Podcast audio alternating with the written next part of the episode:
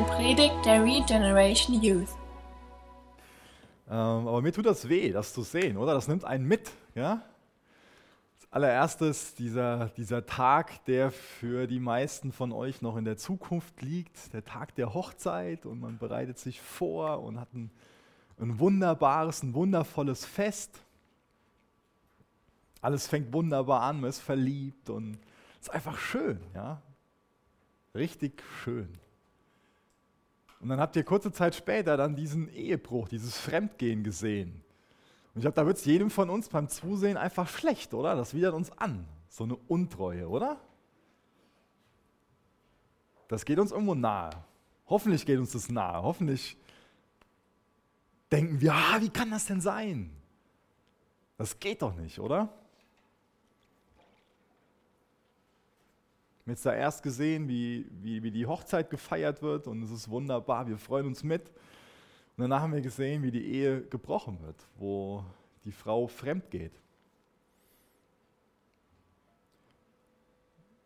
Wir fangen jetzt heute diese Predigtserie an, der Prediger und die Prostituierte. Und das hört sich vielleicht im ersten Moment an wie der Titel von so einem ganz billigen Pfennigroman oder wie die auch immer heißen. Und vielleicht fragst du dich so, hä, bin ich jetzt hier im Jugendgottesdienst oder was, was, wo, wo bin ich jetzt hier? Was ist, das für eine, was ist das für eine Botschaft? Warum kommt sowas in der Bibel vor? Wo, wo führt es hin?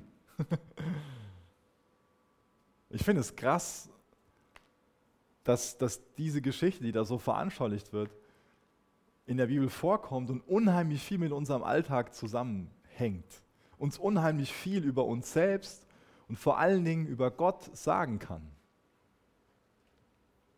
Ich weiß nicht, wer von euch hat schon mal eine, eine Predigt oder Predigten zum Thema Hosea oder andere kleine Propheten gehört? Wer von euch? Wow, das ist echt sehr, sehr, sehr, sehr wenig. Und das ist schade, dass es so ist. Deswegen ändern wir das jetzt. Wir haben schon mal was zu dem kleinen Propheten Jona gemacht, machen jetzt was zu dem Hosea. Und ich würde gerne sagen, ach, da müssen wir eigentlich gar nicht durchgehen, weil das hat eigentlich gar nichts mit unserem Alltag zu tun, aber es hat leider jede Menge mit unserem Alltag zu tun, was wir in diesen Propheten lesen. Es sagt uns leider sehr, sehr viel über unser Herz. Und Gott sei Dank sagt es uns auch ganz, ganz viel über Gott. Und dann möchte ich dich bitten, dass du dich darauf einlässt, dass es dein Gebet wird, dass du Gott sagst, Gott zeig mir was über mein Herz und zeig mir was über dein Herz. Das wünsche ich mir, dass wir gemeinsam als, als Jugend mehr über Gottes Herz und unser Herz lernen und im Glauben Gottes Herz für uns verstehen und annehmen. Wir werden gleich davon lesen, dass der Hosea was ziemlich krasses, was ziemlich komisches macht und er ist nicht alleine damit. Viele von den Propheten haben heftige Sachen gemacht, zum Beispiel der Jesaja, der hat sich drei, drei Jahre lang, drei Jahre lang als Kriegsgefangener verkleidet und ist äh, so dann durch die Gegend gelaufen und hat gepredigt. Der Jeremia, das ist das Buch, was nach ihm kommt, der hat monatelang ein Joch auf seinen Schultern getragen, auch um seine Predigt zu veranschaulichen. Der Hesekiel, der hat sich wie ein kleiner Junge benommen und dabei Krieg gespielt. Und dann hat er einmal eine Predigt mit einem Haarschnitt veranschaulicht. Und dann ist seine Frau ganz plötzlich, ganz überraschend gestorben. Dann hat er sogar daraus eine Predigt gemacht. Wie, wie kann das denn sein, dass, dass die so komische Sachen machen? Das Ding ist, dass das Volk Gottes, dass es taub geworden ist. Gott hat immer wieder zu ihnen gesprochen, hat immer wieder ihnen sein Herz offenbart. Aber das Volk hat im Alltag nicht nach Gott gefragt. Und deswegen hat sich Gott immer wieder Propheten ausgesucht und denen verrückte Ideen gegeben. Und die Propheten waren bereit, sich zu Narren zu machen, sich lächerlich dafür zu machen, einfach nur damit Gott gehört wird. Und ich glaube, auch da gibt es schon eine Parallele. haben wir dieses Herz, dass wir sagen, Gott, ja, wir, wir haben die, die Ohren offen, rede zu mir. Oder hat Gott es auch ziemlich schwierig, zu uns durchzudringen und muss er sich alles Mögliche einfallen lassen? Ich finde das toll, dass diese Propheten so gehorsam waren und sich zu Narren gemacht haben, um zum Sprachrohr Gottes zu werden. die Predigt, die der Hosea halten soll, die ist für ihn äußerst schmerzhaft gewesen. Der Hosea, der hat, weil Gott ihm das so gesagt hat, die Goma geheiratet. Denkst du, ich ja heiraten? Ist ja nichts Schlimmes, ist ja toll, jemanden zu heiraten. Ich würde ja auch gerne heiraten. Aber was du wissen musst, die Goma ist eine Prostituierte gewesen. Und dann hat er Kinder von der Goma bekommen.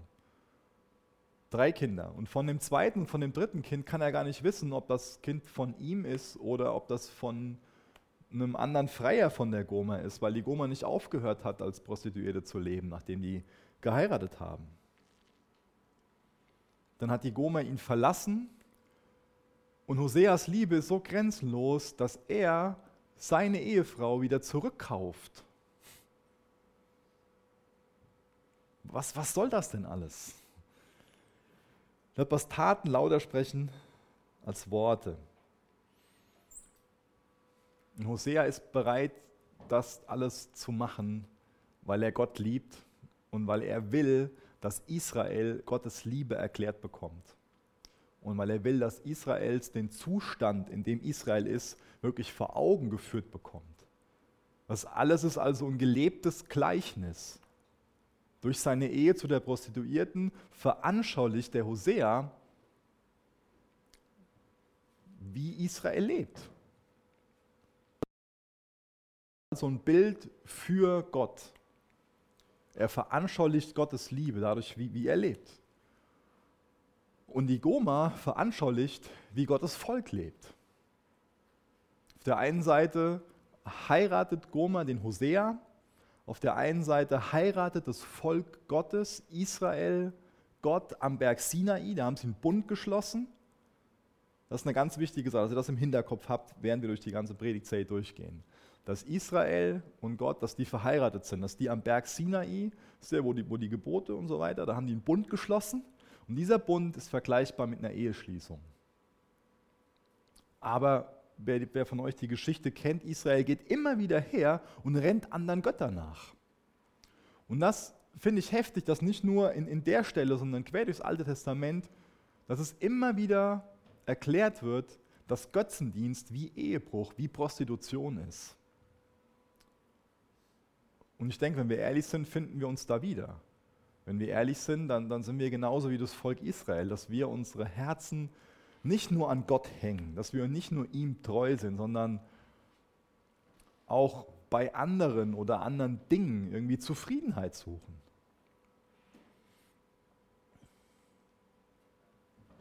Immer wieder geht diese Goma fremd und immer wieder werden wir lesen, dass Hosea diese Goma seine Geliebte zurückerobern will, mit Liebe, mit selbstloser, aufopferungsbereiter Liebe. Und ich wünsche mir, dass uns das nahe geht, dass, dass uns das hilft, vielleicht für unsere persönliche Situation. Vielleicht ist auch deine Liebe für Gott kalt geworden und, und du lebst anders oder vielleicht hast du noch nie Gott geliebt. Oder vielleicht hilft dir für jemand anderen. Aber lass uns das echt zum, zum Gebet machen, dass wir Gottes Herz mehr erkennen und unser Herz mehr erkennen und dadurch verändert werden. Wir alle haben dieses Bedürfnis, geliebt zu werden. Das ist, uns, es ist in uns allen drin. Es gibt dieses Sprichwort, Geld regiert die Welt. Und das ist auch bestimmt ein Stück weit wahr, aber ich glaube, was noch wahrer ist, ist, dass Liebe die Welt regiert oder die Sehnsucht nach Liebe. Da sind wir alle mehr oder weniger von angetrieben. Und oft mehr, als uns das bewusst ist. Wir tragen also so ein dickes Schild mit uns herum, bitte hab mich lieb. Und das weiß Gott. Und er will uns durch dieses Gleichnis klar machen, dass er uns liebt, dass er unser Bedürfnis, geliebt zu werden, wahrnimmt und darauf reagiert und uns selbstlos liebt. Wisst ihr, Gott ist viel zu groß, als dass er in unseren Kopf passen könnte. Und auch Gottes Liebe zu dir und zu mir ist viel größer, als dass sie in unseren Kopf passen könnte. Und deswegen muss Gott sich was einfallen lassen, wie er seine Liebe uns gegenüber veranschaulichen kann. Das hat er auf viele andere Arten und Weisen gemacht, zum Beispiel im Alten Testament, dadurch, dass er das Volk Israel aus der Gefangenschaft befreit hat und ihnen ein eigenes Land gegeben hat. Das ist im Alten Testament so die bekannteste Veranschaulichung für Gottes Liebe, dadurch wird das für uns begreifbarer. Und im Neuen Testament ultimativ dadurch, dass er seinen geliebten Sohn opfert für uns. Aber das macht er auch, indem er sich durch Hosea und Gomer offenbart. Dadurch erklärt er uns auch seine Liebe. Und ich wünsche mir, dass wir das mehr begreifen dadurch. Und mein Gott macht sich so, ich hätte fast gesagt, lächerlich dadurch. Er nimmt sowas Krasses auf sich, will ich sagen. Dass, dass er dadurch seine Liebe erklärt. Und ich wünsche mir, dass, dass uns das nahe geht. Dass es tief in unsere Herzen hineingeht und dass Gottes Liebe dadurch etwas begreifbarer für uns wird. Ihr könnt mal aufschlagen, Hosea 1, und mit mir den ersten Vers lesen. Es ist echt gut, wenn ihr eure Bibeln dabei habt, wenn ihr mitlest. Und es ist auch gut, wenn ihr euch vorher schon darauf vorbereitet. Ähm, ich habe so, ein Video auch in, die Gruppe gepostet. Das ist echt toll, wenn, wenn ihr für euch persönlich auch, während wir so Vers für Vers durch den Text durchgehen, auch zu Hause lest. Es wird euch bereichern. Es ist gut, wenn ihr da vielleicht auch eine Studienbibel habt und da mal Sachen nachlest. Das ist auch echt wichtig, wenn ihr euch Notes macht, wenn ihr euch äh, ein Blatt dabei habt oder im Handy oder was auch immer, euch ein paar Sachen aufschreibt, weil euch das helfen wird, in, in eurem Leben, im Glauben zu wachsen. So, aber zu Hosea zurück. Hosea 1, Vers 1. In diesem Buch sind die Worte aufgeschrieben, die der Herr zu Hosea, dem Sohn Beeris, redete. Während dieser Zeit herrschte Usia, Jotham, Ahas und Hiskia als Könige über Juda und Jerobeam. Der Sohn Joaschs regierte über Israel. Der Hosea wird hier also als ein Prophet dargestellt. Da wird nicht groß erklärt, wie er berufen wurde, auch seine Ausbildung oder so wird nicht erklärt. Einfach nur erwähnt, dass Gott mit ihm spricht und dann ihn beauftragt hat, diese Worte weiterzugeben. Das ist an sich auch eine sehr, sehr gute Erklärung dafür, wer ein Prophet ist. Prophet ist eine Person, der Worte Gottes empfängt und den Auftrag hat, diese Worte an eine Personengruppe weiterzugeben. Das heißt, der Hosea hat nicht so eine, so eine eigene Botschaft, sondern er ist ein Sprachrohr Gottes. Ein Prophet ist jemand, der Gottes Worte weitergibt. Er ist quasi wie so ein Mikrofon in Gottes Hand, den Gott anschaltet und dann durch ihn hindurch spricht. Deswegen ist auch oft das ein wichtiger Hinweis, wenn ihr die kleinen Propheten lest oder auch die großen Propheten. Und äh, da sagt ein Prophet ich. Es ist oft wichtig zu gucken, ist es wirklich ich oder ist es Gott? Weil ja Gott durch den Propheten hindurch spricht. Ein kleiner Hinweis dazu. Aber warum gibt es denn diese Propheten? Ja, könnt ja da irgendwie sagen, so, wo, wozu sind die denn gut? Warum muss das denn sein, dass Gott weiterhin zu denen redet? Die kannten doch Gottes Willen die hatten doch Gottes Gesetz da schon zu dem Zeitpunkt. Und das ist genau das Problem, dass sie Gottes Gesetz hatten, aber dass sie nicht nach Gottes Gesetz gelebt haben. Und dass die Propheten sie immer wieder dahin zurückführen wollen, ihnen sagen wollen, hey, ihr vergesst Gott in eurem Alltag. Ihr vergesst Gott in eurem Alltag. Erinnert euch daran, er hat euch aus Ägypten befreit. Erinnert euch daran, Jesus ist für euch am Kreuz gestorben. Erinnert euch daran, nach drei Tagen ist er auferstanden. Das Grab ist leer. Gottes Gnade ist für euch da. Erinnert euch daran. Vergesst Gott nicht in eurem Alltag auf heute übertragen. Immer wieder war das notwendig und immer wieder ist es heute notwendig, dass wir daran erinnert werden. Oder ist es für dich absolut überflüssig?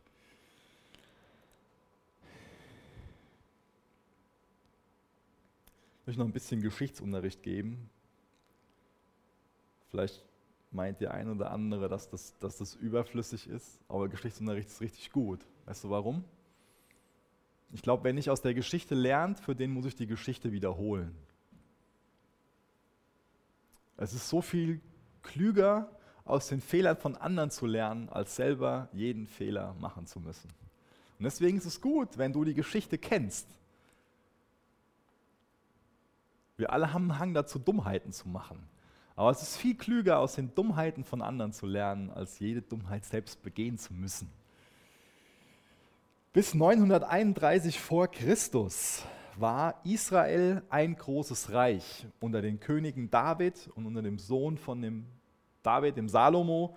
In diesen beiden Königen waren die ein großes Reich. Die zwölf Stämme hatten endlich ihr eigenes Land.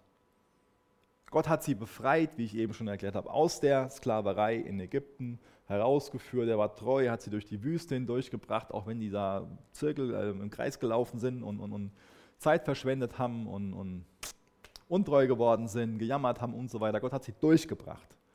Sie haben endlich ihr eigenes Land, dieses verheißene Land. Und dann leben sie gar nicht so lange in diesem Land, ja? bevor sie wieder untreu werden, bevor sie wieder Sachen machen, die einfach nicht gut sind. Nämlich dann starb der König Salomo und 931 vor Christus fängt es dann an, dass ähm, der Rehabiam, der Sohn von dem Salomo, einfach ein schlechter König ist. Und dann gibt es einen Bürgerkrieg, die, die streiten sich und es ist nicht mehr ein Reich, sondern es sind zwei Reiche. Die spalten sich auf. Gibt es einmal die zehn Stämme im Norden und zwei Stämme im Süden. Im Norden ist dann die neue Hauptstadt Samaria und das Nordreich, das wird Israel genannt und die zehn Stämme im Südreich, da ist dann Jerusalem, die, die Hauptstadt, ähm, die werden Juda genannt. Genau, und dann gibt es ab sofort zwei Könige. Der eine herrscht über zwei, der andere über zehn Stämme. Und dann gibt es auch die, diese Angst davor, dass dann die zehn Stämme wieder zurückgehen nach Jerusalem, um dort anzubeten. Und der König fängt dann an und richtet in zwei Städten, in Bethel und Dan, stellt er zwei goldene Kälber auf und verführt dadurch viele Israeliten wieder zum Götzendienst.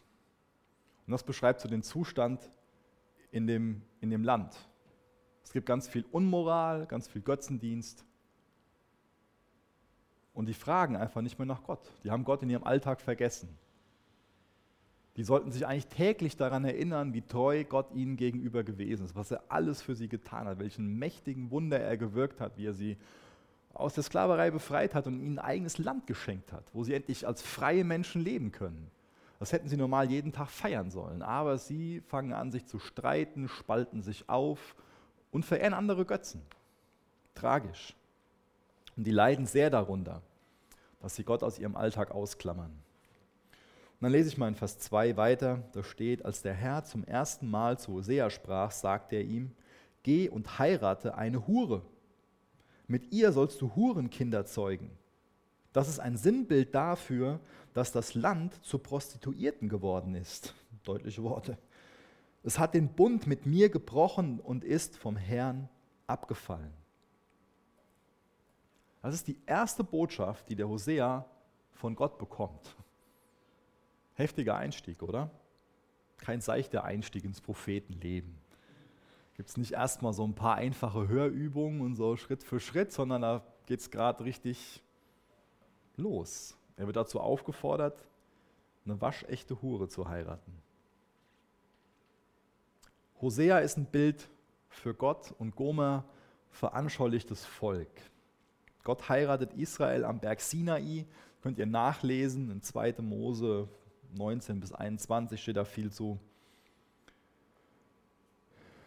Hosea soll dadurch, dass er, dass er diese Prostituierte heiratet, dem Volk sagen, dass das Volk untreu geworden ist, vor Augen führen, dass sie sich prostituieren, dass sie Gott gegenüber untreu sind. Hosea soll sie darauf aufmerksam machen, dass sie mit Baal huren. Baal ist dieser Gott, den sie angebetet haben. Das heißt, hier wird durch dieses Bild beschrieben, dass Hingabe Gott gegenüber wie Treue in der Ehe ist und dass auf der anderen Seite Götzenanbetung wie Ehebruch ist.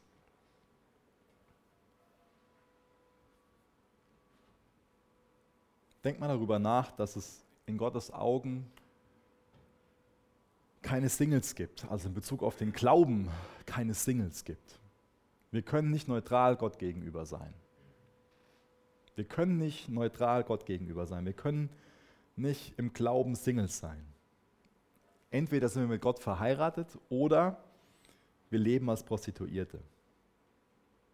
Gott hat uns geschaffen, er hat uns für sich geschaffen. Und wenn wir Zufriedenheit irgendwo anders suchen als bei ihm, dann ist es für ihn wie Ehebruch. Ich wünsche mir, dass uns das nahe geht, dass uns dieses Bild viel mehr noch veranschaulicht und so, ein Mahnmal für uns wird, was Götzendienst für Gott bedeutet, wie sich das für ihn anfühlen muss, wenn wir ihm untreu sind, wie ihm das wehtun muss, wie ihm das Herz brechen muss. Ich habe das eben beschrieben, als wir dieses Video uns angeguckt haben. Es ist uns hoffentlich nahegegangen. Wir haben uns hoffentlich darüber gefreut, dass diese zwei Menschen diesen Bund geschlossen haben, sich das Versprechen gegeben haben. Das Versprechen von, von ewiger Liebe, von Treue. Und dann geht uns das nahe, wenn dieses Versprechen von Treue und Liebe gebrochen wird.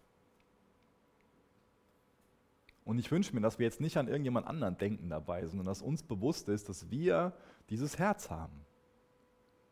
Und dass wir Gottes Herz brechen.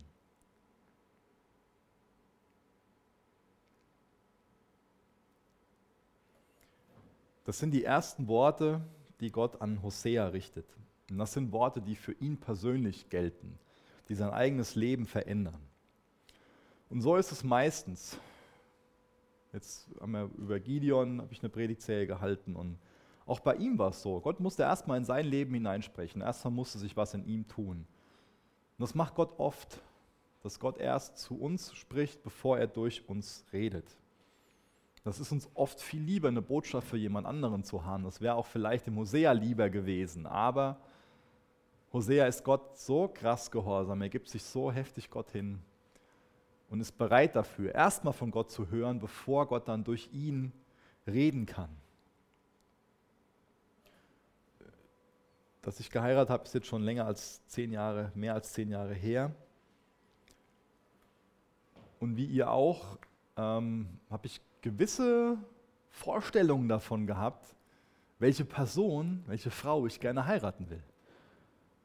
Und ich kann mir vorstellen, dass auch der Hosea gewisse Vorstellungen darüber hatte, welche Frau er heiraten will.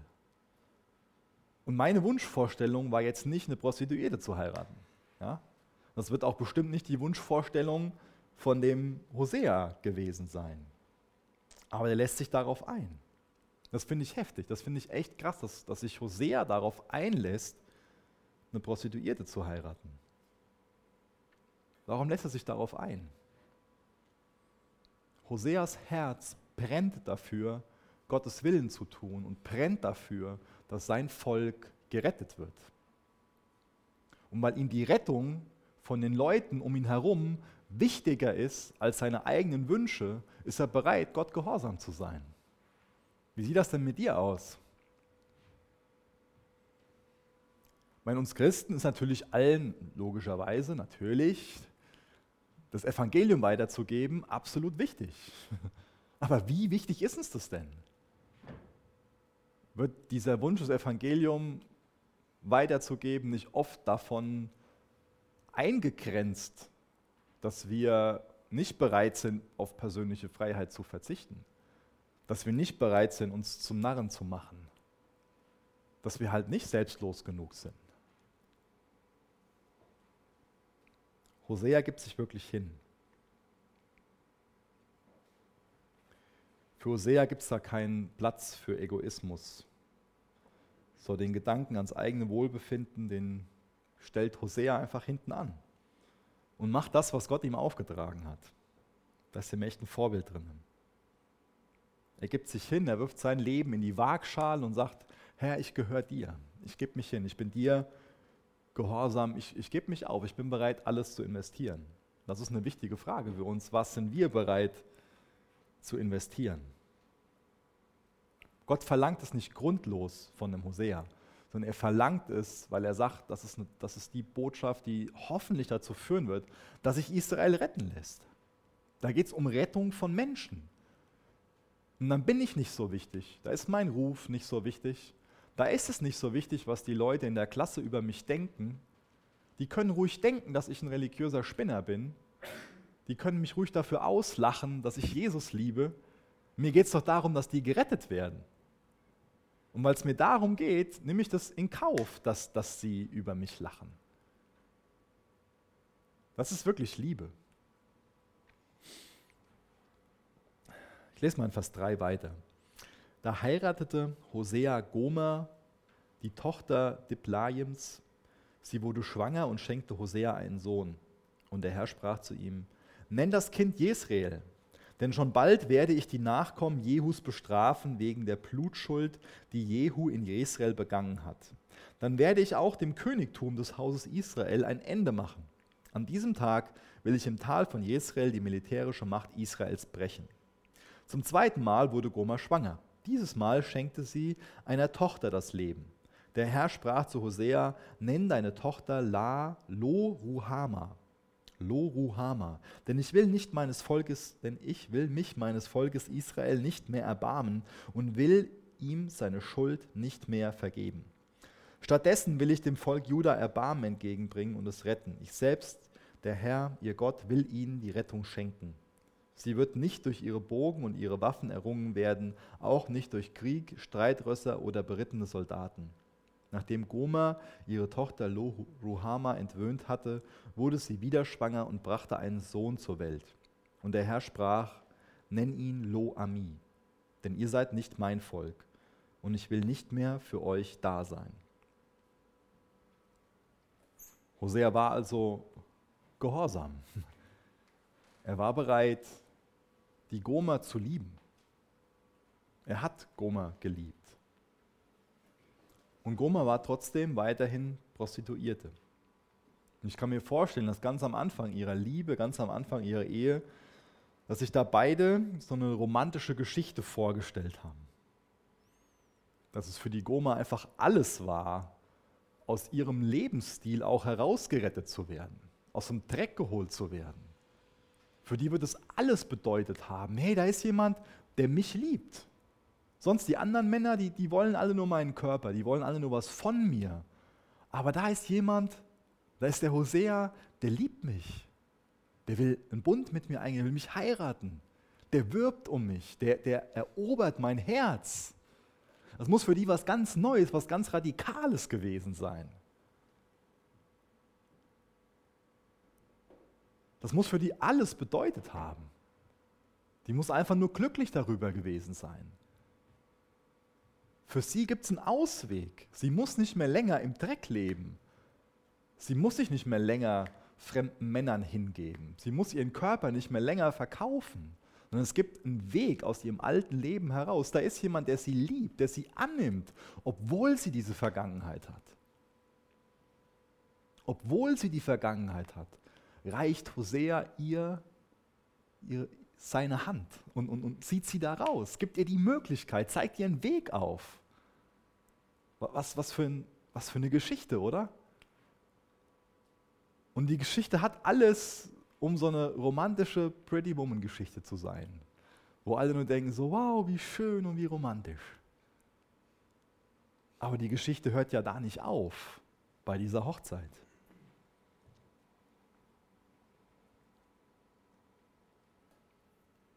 Die Geschichte ist vielleicht für die Goma am Anfang total romantisch.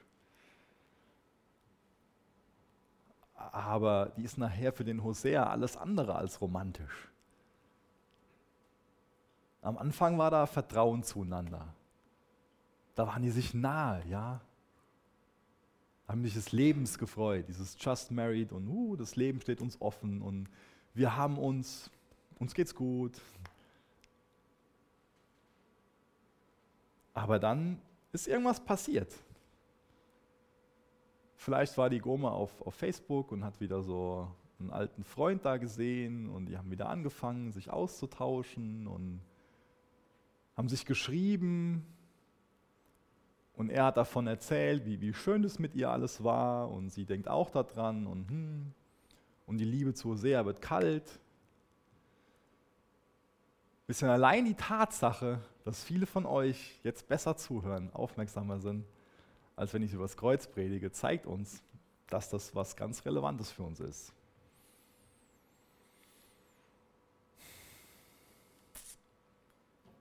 Die Liebe ist kalt geworden und sie ist fremdgegangen. Vielleicht hat das irgendwann mal für dich auch ganz heftig angefangen und du hast es gesehen, dass, dass Jesus um dich wirbt, dass Jesus dich liebt, dass er dich retten will. Du hast für dich gesehen, du bist Sünder, du bist ein Zielverfehler. Vielleicht hast du das mal irgendwann erkannt, dass du gerettet werden musst. Dass du so einen Lebensstil wie eine Prostituierte hast. Und du hast dann erkannt, da ist Jesus, der, der reicht dir die Hand, er liebt dich selbstlos und er will dich herausretten aus dem alten Lebensstil. Da ist endlich einer, der dich liebt. Der sagt, hey, du, du bist für mich absolut liebenswert. Ich werde zu dir stehen. Ich bin für dich da. Ich vergib dir deine Schuld. Ich vergib dir das, was gewesen ist. Und ich schenke dir auch Vertrauen. Mit mir gibt es was Neues. Ich mache alles neu. Vielleicht hat für dich mal die Geschichte, die Beziehung mit Jesus genauso angefangen. Und vielleicht ist sie genauso wie in dem Fall kalt geworden. Frag dich mal, was du gerade für eine Beziehung zu Jesus hast. Was sind denn Kennzeichen von der Beziehung? Ist da Vertrautheit? Verbringt ihr gerne Zeit zusammen? Liebst du Jesus? Schlägt dein Herz höher, wenn es darum geht, hey, was, was von ihm zu lernen, Zeit mit ihm zu verbringen? Wie sieht das denn aus?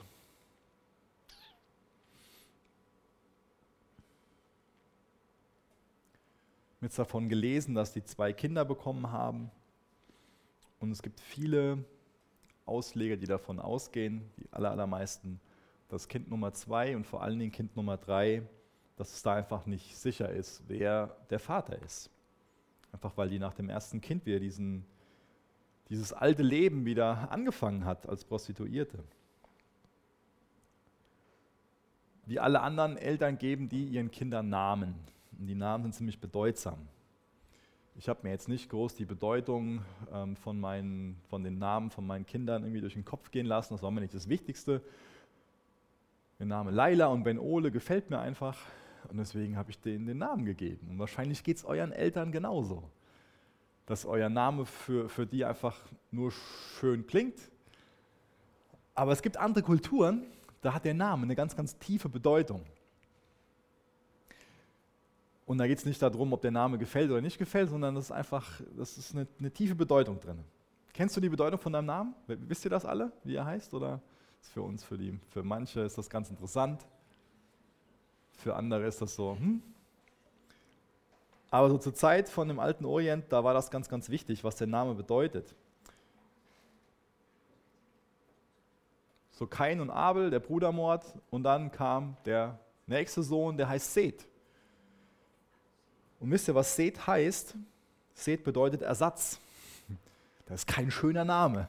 Wenn du dann, hey Ersatz, komm mal her. Das ist kein schöner Name. Aber das war die Rolle, die der gespielt hat, seine Bestimmung, könnte man sagen. Ja? Mose heißt aus dem Wasser gezogen.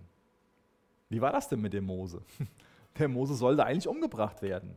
Und dann haben die Eltern sich gedacht, hey, wir, wir basteln so dieses, dieses Körbchen, setzen den da rein und ab in den Nil. Und er wurde aus dem Wasser gezogen.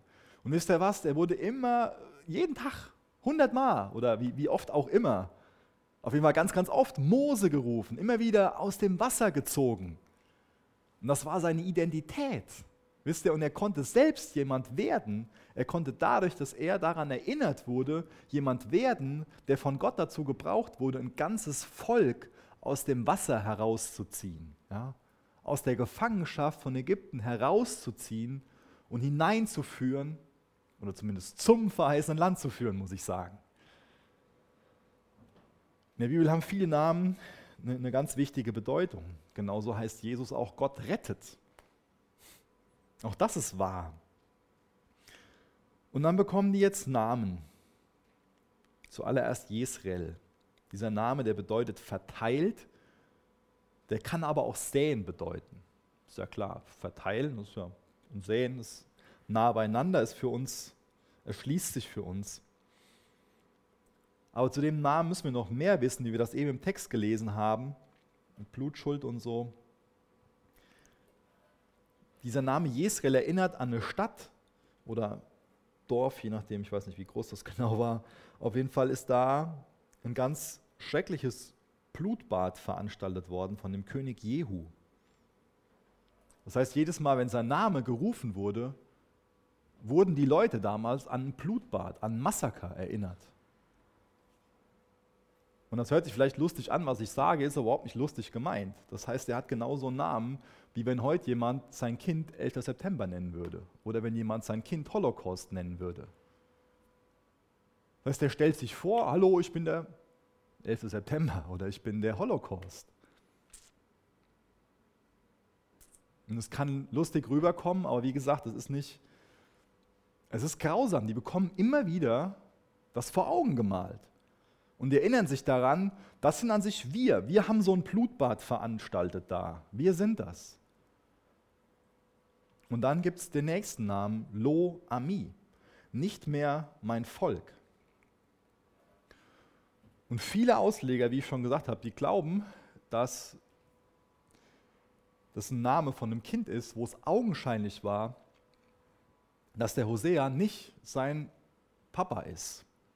Der einfach vom Aussehen her schon klar zeigt, dass der Hosea ist nicht der Papa. Und wie schlimm muss es für den Hosea gewesen sein? Dass er ständig daran erinnert wird, nicht mein Volk oder nicht mein Kind.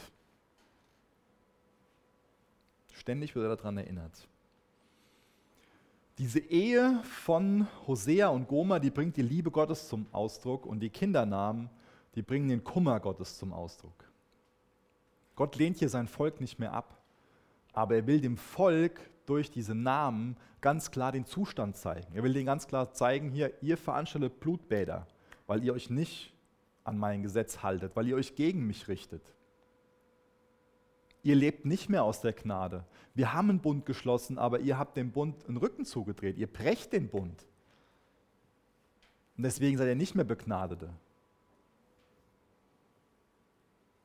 Ich will, dass ihr mein Volk seid, aber ihr lebt so, als ob ihr nicht mein Volk seid. Deswegen lasst uns nicht mehr länger so tun, als ob alles in Ordnung ist. Wir haben hier ein Riesenproblem.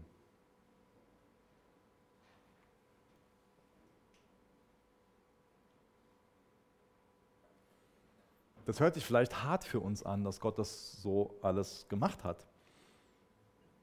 Aber vom Grundsatz her ist das ein, Startschuss für ein Umdenken oder kann das ein Startschuss für ein Umdenken sein, für einen Neuanfang. Es ist gut, dass die ständig an Jesrael erinnert werden, dass die ständig daran erinnert werden, da war ein Blutbad. Und wisst ihr was, das ist gut, dass es für uns Holocaust-Mahnmäler gibt. Es geht nicht darum, dass wir uns ständig deswegen schuldig fühlen sollen oder dass man auf der Geschichte rumreitet, aber das ist wichtig, dass es da Mahnmäler gibt, die uns zeigen, das ist Geschichte und das sollte nie wieder der Fall sein. Das Potenzial für diesen Holocaust, der ist in uns allen.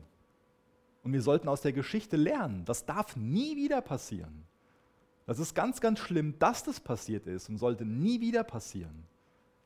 Deswegen denk nicht komisch über so ein Mahnmal oder wenn du das in der, in der Geschichte hast, sondern freu dich darüber, dass das so ein Mahnmal gibt. Weil dann kann dich das vor deinem Herzen warnen und dann kannst du aus der Geschichte lernen und dann muss ich es nicht nochmal wiederholen. Das ist wichtig, dass wir da schockiert werden, weil unser Herz hat schockierend tiefe Abgründe. Das braucht keiner von uns verniedlichen. Das Potenzial des Bösen, was in deinem und in meinem Herzen ist, das ist schrecklich groß und dem müssen wir einfach ins Auge schauen. Das ist keine Tatsache, die wir irgendwie verheimlichen sollten.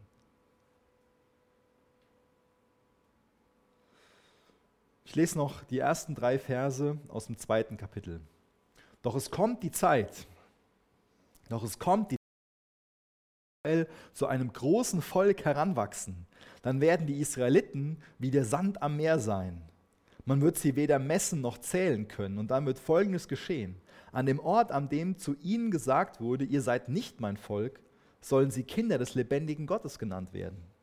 Dann werden sich die Völker von Juda und Israel zusammentun und ein gemeinsames Oberhaupt über sich setzen. Gemeinsam werden sie aus dem Land, in das sie verbannt worden waren, zurückkehren. Das wird ein großer Tag sein, der Tag, an dem Jesrael, der Tag von Jesrael, Entschuldigung, an diesem Tag sollt ihr eure Brüder Ami nennen und eure Schwestern Ruhama. Das finde ich so krass, dass, dass da zum einen, dass es gerade so eine Standpauke von, von Gott gab, ja. Und dass er sofort nachdem er sie auf, auf ihren Zustand hingewiesen hat, auf ihren Götzendienst, auf die Blutbäder, darauf, dass sie nicht aus der Gnade leben, dadurch, darauf, dass, dass sie nicht an ihn denken in ihrem Alltag, daran, dass, dass sie ihnen den, den Rücken zugewandt haben, sofort gibt er ihnen eine neue Perspektive. Er zeigt ihnen auf, so ist es jetzt, aber ich habe gute Gedanken mit euch. Ich habe Gedanken der Hoffnung. Ich will euch da rausholen. Bei mir gibt es einen Morgen. Und das zeigt mir auch wieder, wie verrückt Gottes Liebe für uns ist. Ich wäre da längst am Ende, wie, wie oft. Wir, wir Menschen, wir haben nur, unsere Liebe ist ziemlich begrenzt. Aber ich finde es krass, wie Gott seine Geduld uns immer wieder in seinem Wort offenbart und wie er immer wieder uns so einen Neuanfang vor Augen führt, dass es die Möglichkeit dafür gibt. Und lasst uns das nicht auf die leichte Schulter nehmen. So, ja, morgen geht es auch noch. Du solltest heute mit einem ganz weiten Herzen zuhören. Wenn, wenn du für dich weißt, ja, mein Herz ist Gott gegenüber kalt geworden, ja, mein Herz hängt an anderen Dingen, dann solltest du nicht denken, morgen kann ich auch noch umkehren, sondern solltest du dankbar dafür sein, dass Gott heute zu dir spricht und heute zu dir durchdringt. Dann solltest du sagen, heute ist der Tag, wo ich eine Entscheidung treffe, dass ich mich darauf einlasse, dass Gott den Bund mit mir erneuern will. Das ist Gottes Herz. Gott will nicht diesen Namen Jesrael im negativen Sinn geben. Er will nicht diesen Namen Lo, Ami und, und das Lo Rohama im, im negativen geben, sondern er will einen neuen Namen geben. Habt ihr das gelesen im Text, dass die neue Namen bekommen? Die Bedeutung von dem Jesrael, die, die liegt nicht mehr länger darauf, dass sie sich zerteilen. Das war eine, eine Prophetie in sich und ich will das nochmal kurz raussuchen. Und zwar ich habe das eben schon erklärt, ähm, wie die erobert worden sind und dann diese zwei Stämme oder wie der Bürgerkrieg war und dann diese zwei Reiche und dann in 722 vor Christus, da wird das Nordreich von Assyrien erobert. Dann in 606 wird Jerusalem und das Südreich von den Babyloniern erobert. In 586 vor Christus, da kamen ganz, ganz viele Juden dann bei Kämpfen um, zigtausende wurden nach Babylonien verschleppt ins Exil geführt.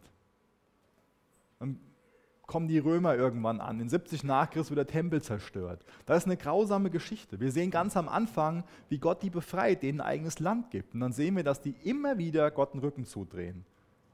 Und dann wieder ein bisschen nach Gott fragen und sofort sich wieder wegdrehen. Ständig dieser Wechsel. Aber wir sehen auch hier in den, in den Prophetien, dass es nicht mehr um Zerteilen geht, sondern dass das erneuert wird dieses Versprechen, was ursprünglich Gott Abraham gegeben hat. Und dass Gott ihnen damit sagt, Jeskel wird wieder die Bedeutung von Säen haben. Und es wird so viele von euch geben. Versucht euch noch ein bisschen zu konzentrieren, weil da in dem Text unheimlich viel drin ist. Es gibt zwei Bündnisse. Es gibt viele Bündnisse, aber zwei Bündnisse, die ich gerade ganz kurz eingehen will, weil die wichtig sind. Das eine Bündnis habe ich eben schon ein paar Mal angeführt, dieses Bündnis am Berg Sinai. Das ist ein, ein Bündnis, was Gott mit den Menschen gesprochen hat, wo er gesagt hat, das werde ich machen und ihr sollt das machen. Und das Bündnis wurde ganz klar von dem Volk Israel gebrochen.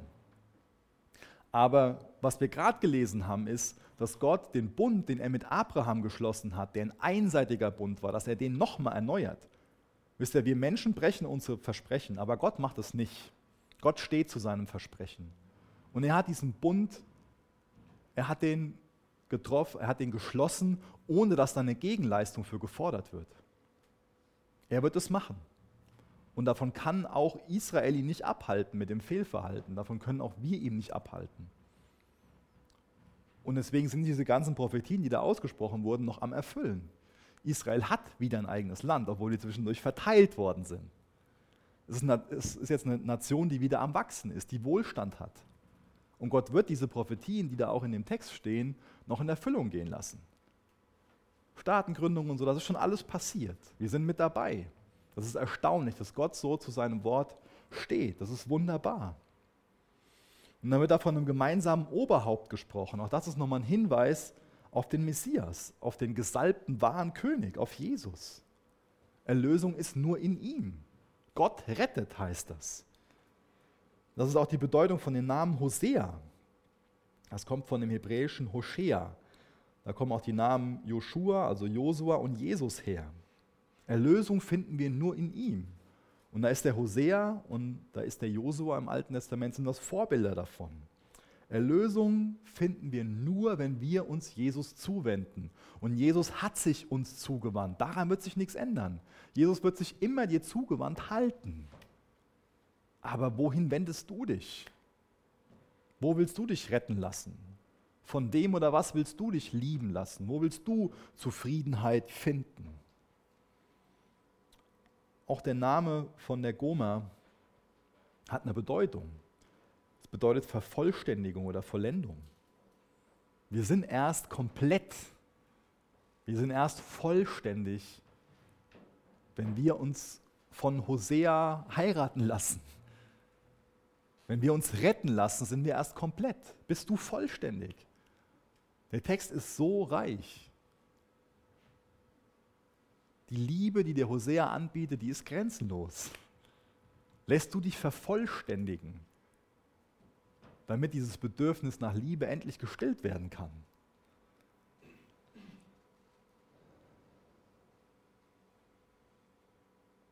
Ich finde das wichtig, dass wir immer wieder sehen, wie sehr Gott die Liebe, die er uns gegenüber hat, durch diesen Text veranschaulicht.